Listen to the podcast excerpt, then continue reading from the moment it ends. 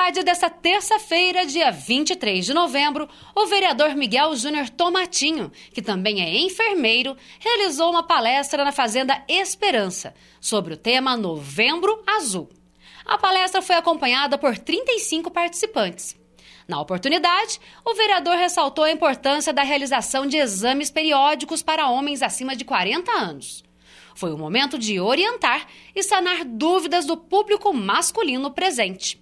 O vereador Miguel agradeceu o convite e a acolhida de todos os envolvidos, lembrando que se cuidar é um ato de amor a si mesmo.